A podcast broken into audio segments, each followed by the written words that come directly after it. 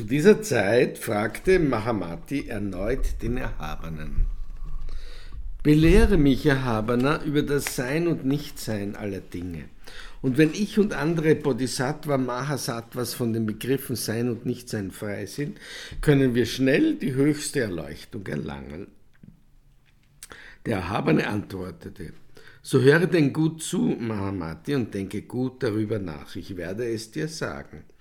Mahamati sagte, gut, Erhabener, und hörte zu.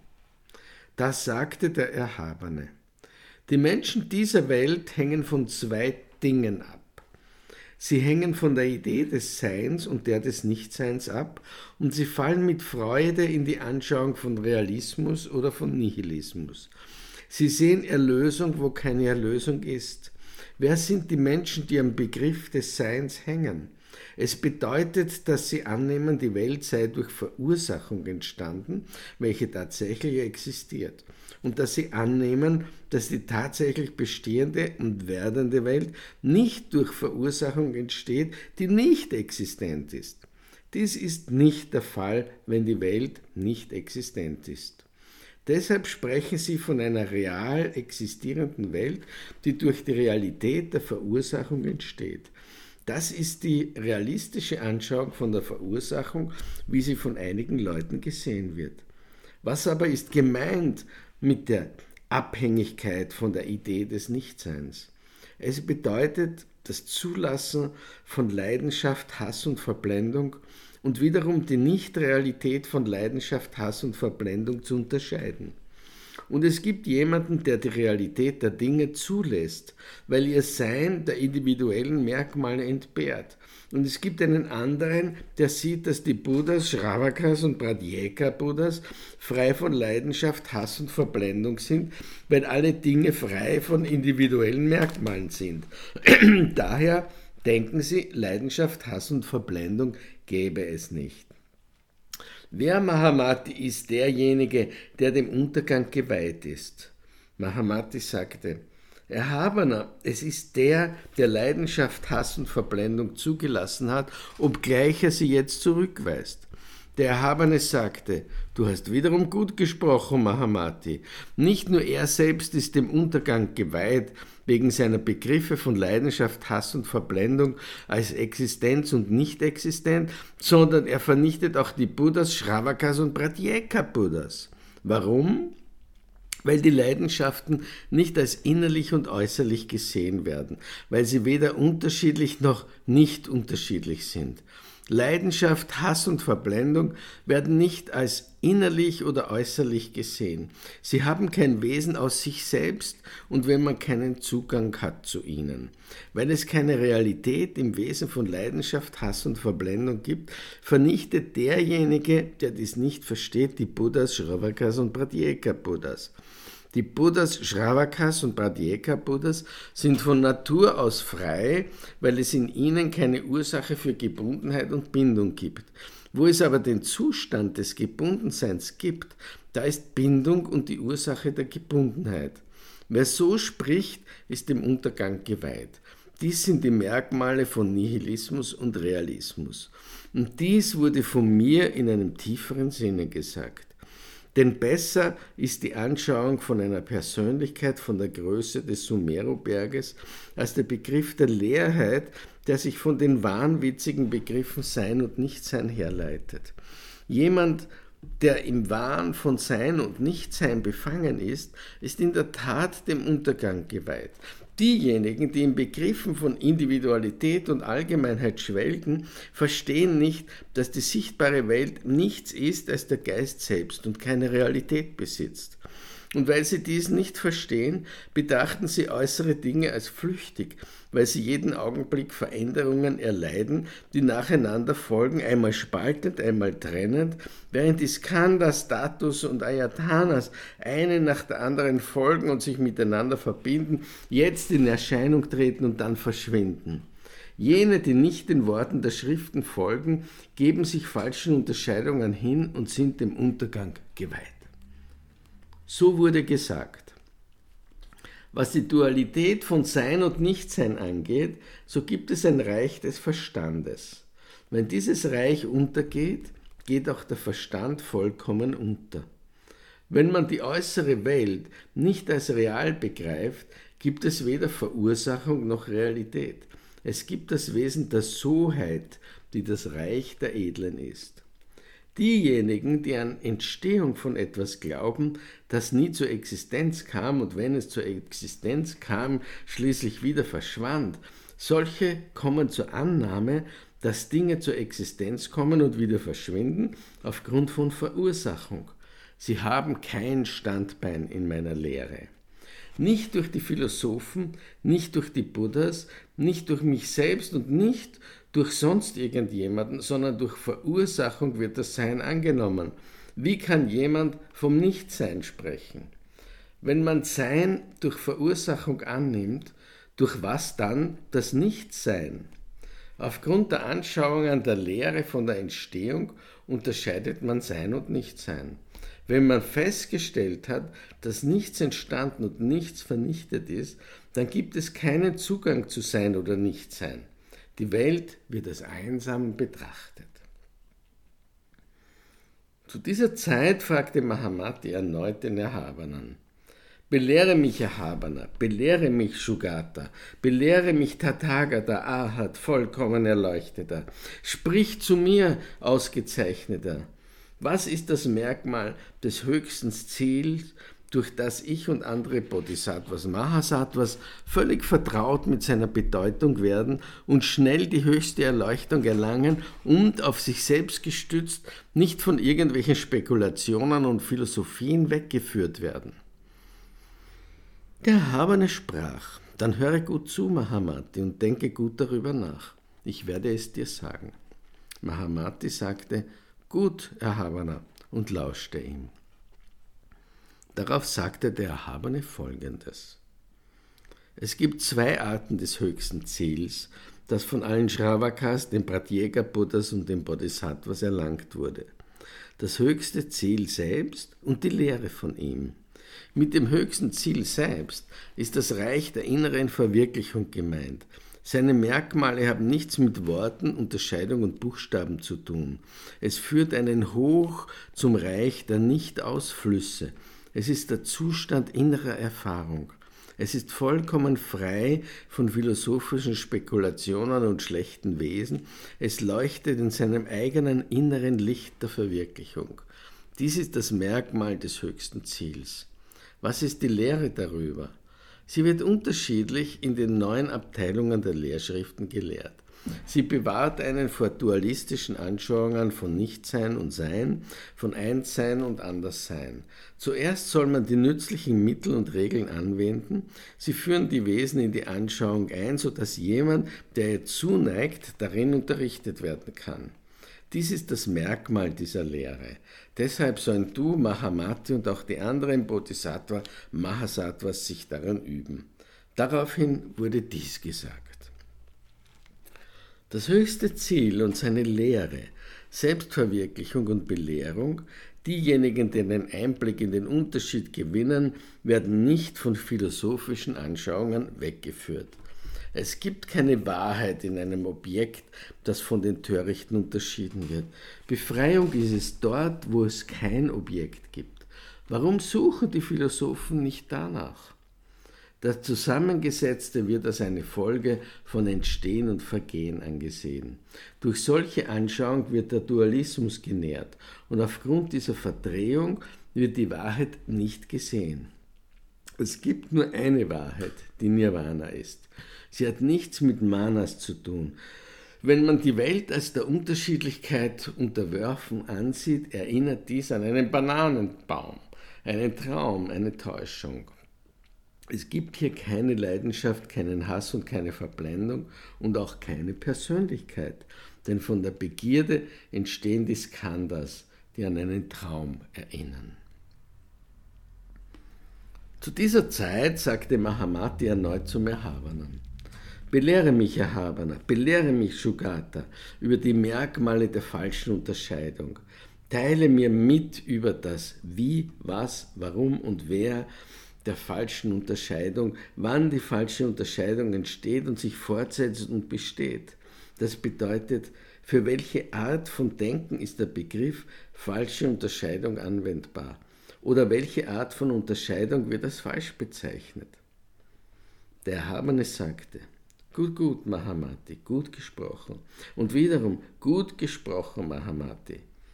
Du, der du Zugang bekommen hast, denke über diese Angelegenheit nach, die fragenswert ist, zum Nutzen vieler Leute, für das Glück vieler Leute, aufgrund deines Mitleids mit der ganzen Welt, zum Nutzen der Menge, zum Nutzen und Glück der himmlischen Wesen und der Menschen.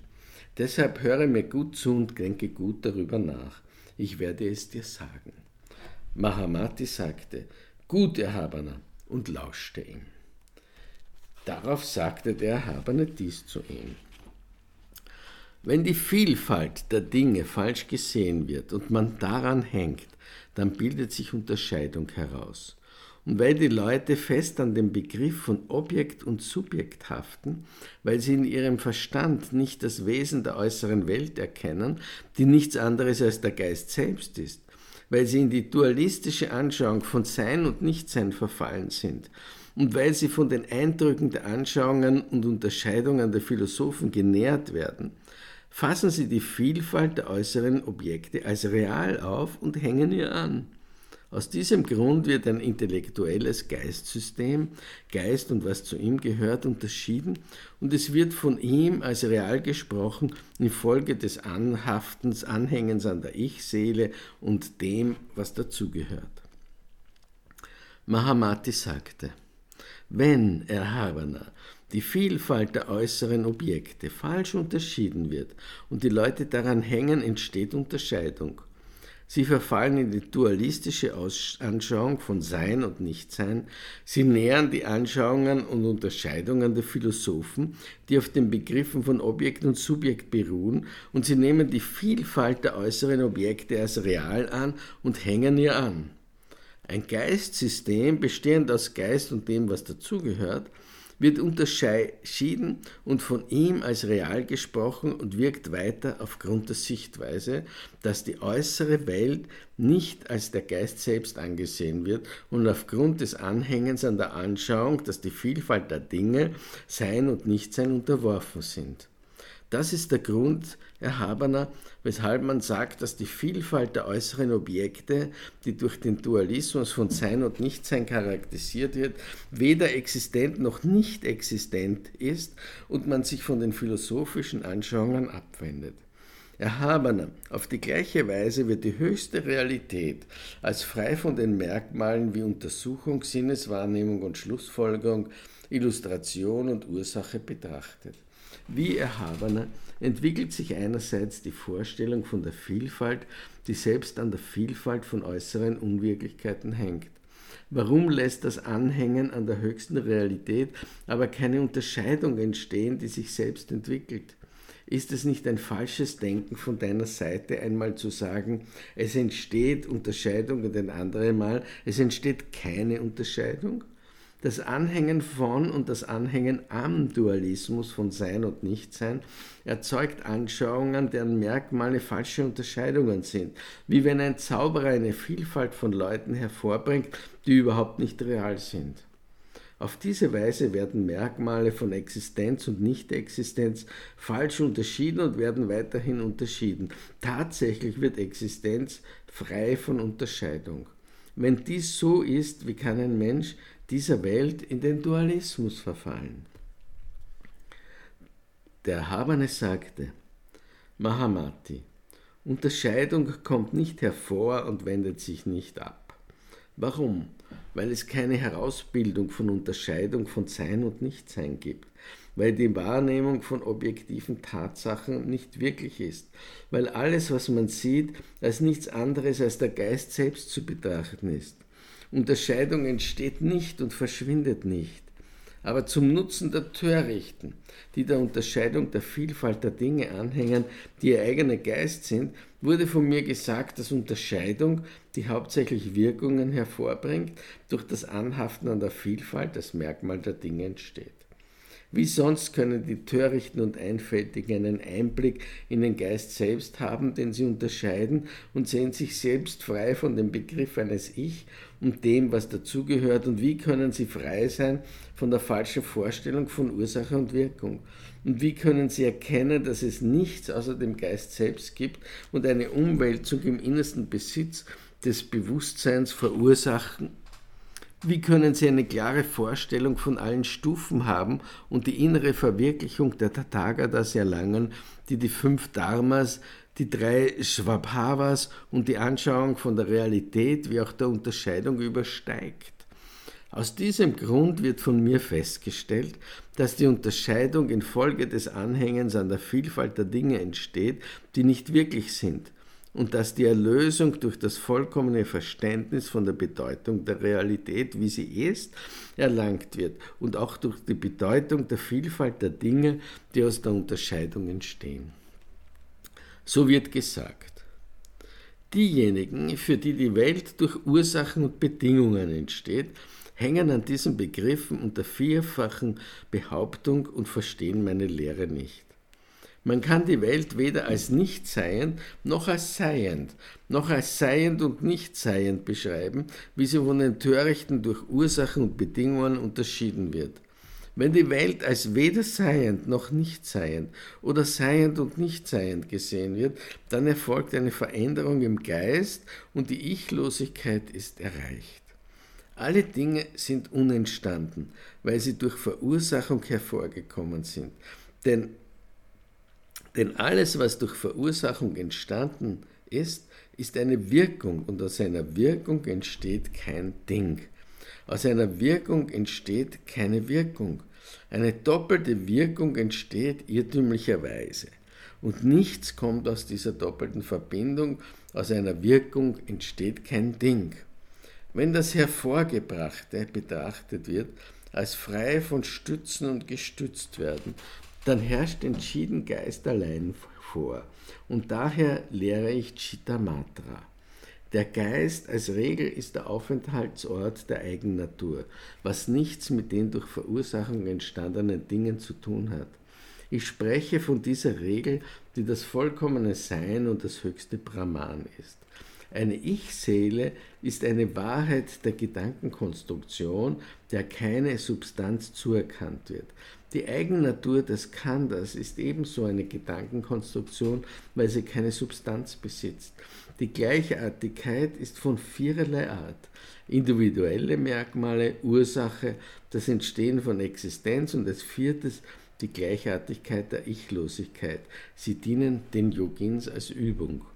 Befreit von allen philosophischen Anschauungen, frei von Unterschiedensein und Unterscheidung, ohne etwas zu erlangen und nicht geboren. Dies bezeichne ich als Geistesregel.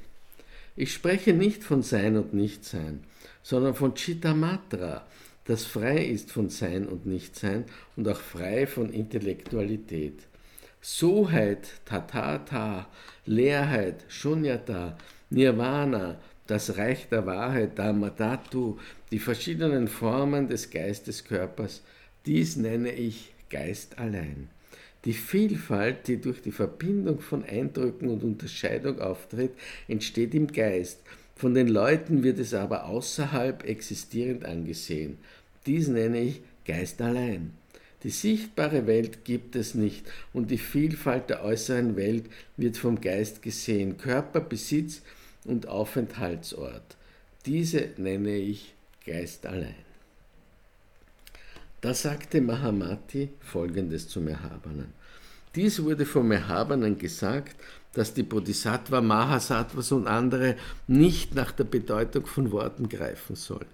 Warum aber soll der Bodhisattva Mahasattva nicht nach der Bedeutung von Worten greifen? Was sind Worte? Was ist Bedeutung? Der Erhabene antwortete, Höre gut zu, Mahamati, und denke darüber nach, ich werde es dir sagen. Darauf sagte Mahamati, gut Erhabener, und lauschte ihm. Der Erhabene sagte dann dies zu ihm. Was ist Sprechen? Es ist eine Verbindung und Unterscheidung von Tönen und Buchstaben, die aus den Zähnen der Kinnlade, dem Gaumen, der Zunge, den Lippen, der Mundwölbung entsteht und die gegenseitige Unterhaltung ermöglicht, verursacht durch Unterscheidung und Eindrücke. Das ist Mahasattva, das ist Sprechen. Was ist Bedeutung? Es ist, wenn der Bodhisattva Mahasattva vertraut mit der Bedeutung ist.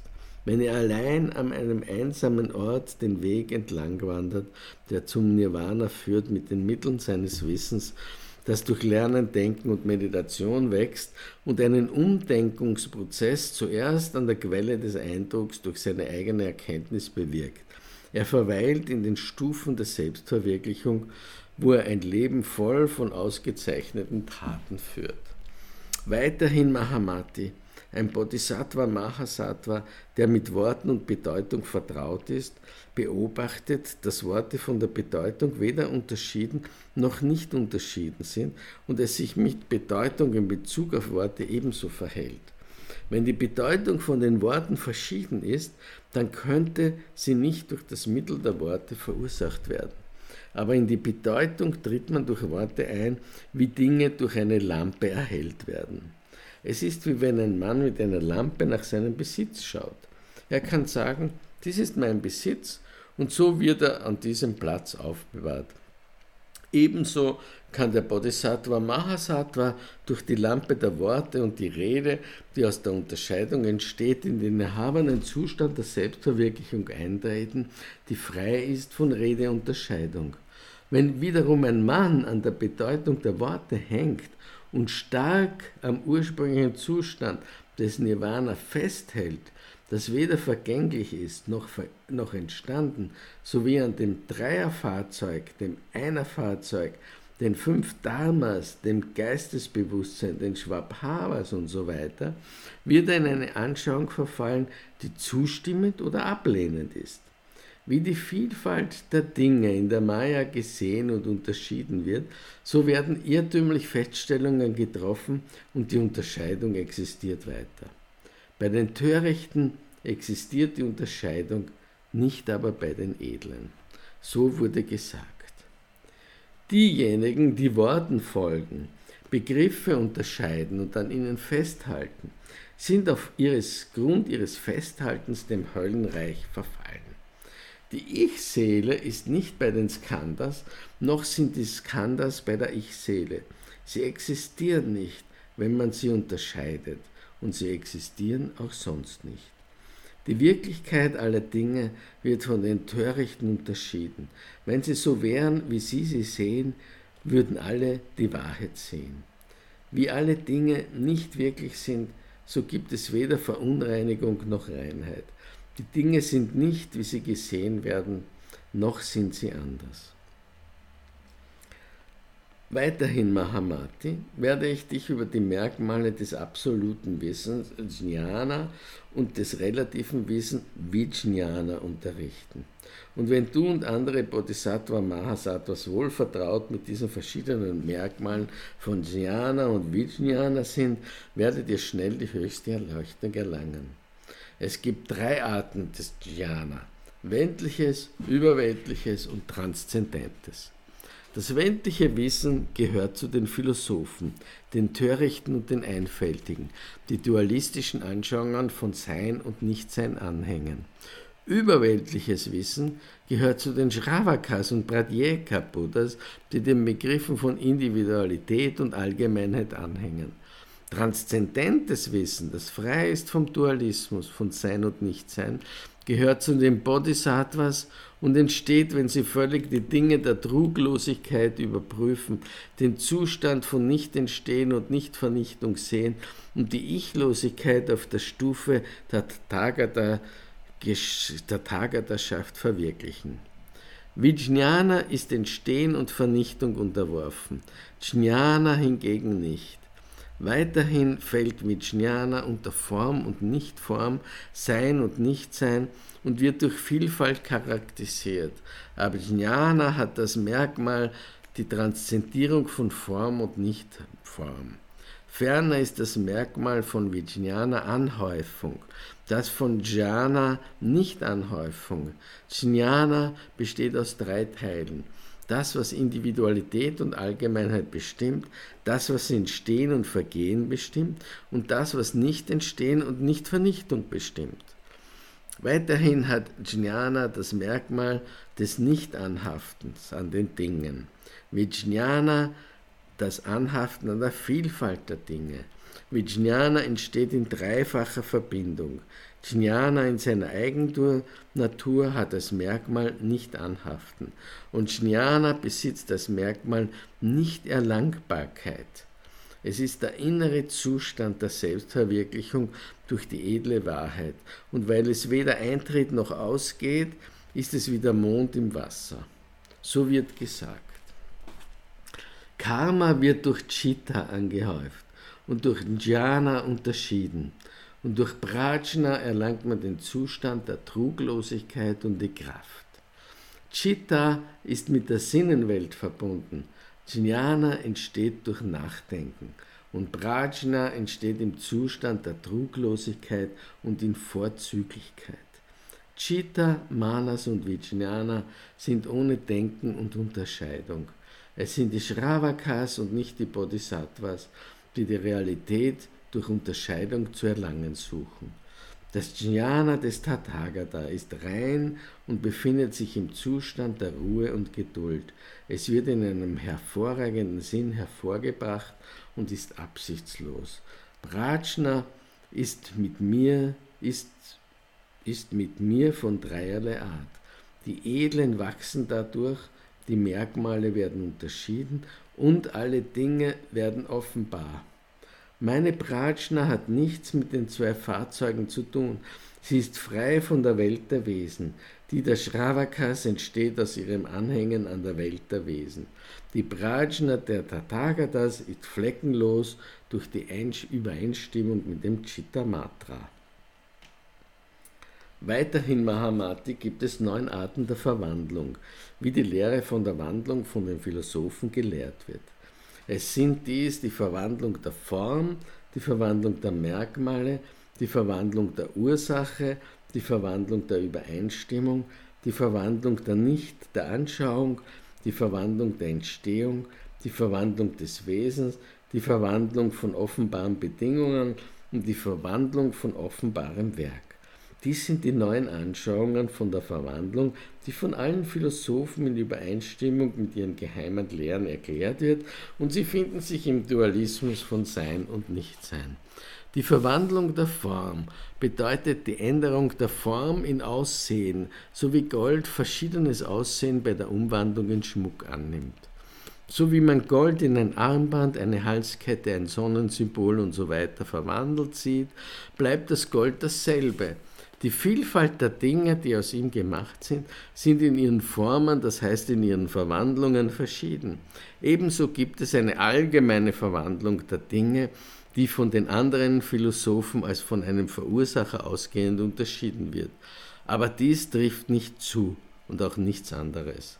Alle Differenzierung bei der Verwandlung geschieht aufgrund von Unterscheidung, so wie die Verdickung der Milch in Quark und das Reifen einer Frucht zu Alkohol.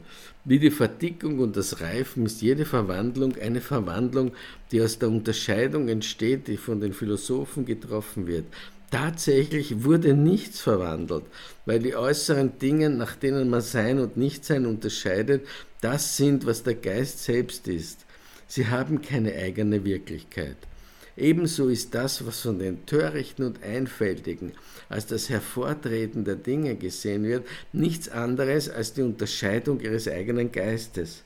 Aber tatsächlich entsteht nichts und es verschwindet nichts, so wie man Dinge sieht, die in einem Trugbild oder einem Traum erscheinen. Es ist wie das Wahrnehmen von Auftreten und Verschwinden von Dingen in einem Traum. Es ist wie die Geburt und der Tod eines Kindes einer unfruchtbaren Frau. So wurde gesagt. Die Verwandlung der Form in der Zeit und das Umfassen der mittleren Existenz in den Elementen und Sinnesorganen. Diejenigen, die so unterscheiden, sind nicht weise. Die Buddhas unterscheiden die Welt nicht nach der Kausalkette. Im Hinblick auf die Verursachung sehen sie die Welt wie die Stadt der Gandharvas an.